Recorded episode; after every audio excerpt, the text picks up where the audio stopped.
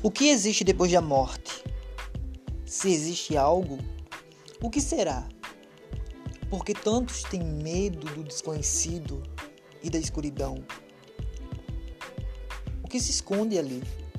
Que tipo de seres e qual é a sua origem? Será verdade as experiências contadas pelos mais velhos do tempo antigo? Ou mera fantasia da cabeça de cada pessoa? Eu convido a você a conhecer o meu mundo, o mundo pelo qual admiro tanto.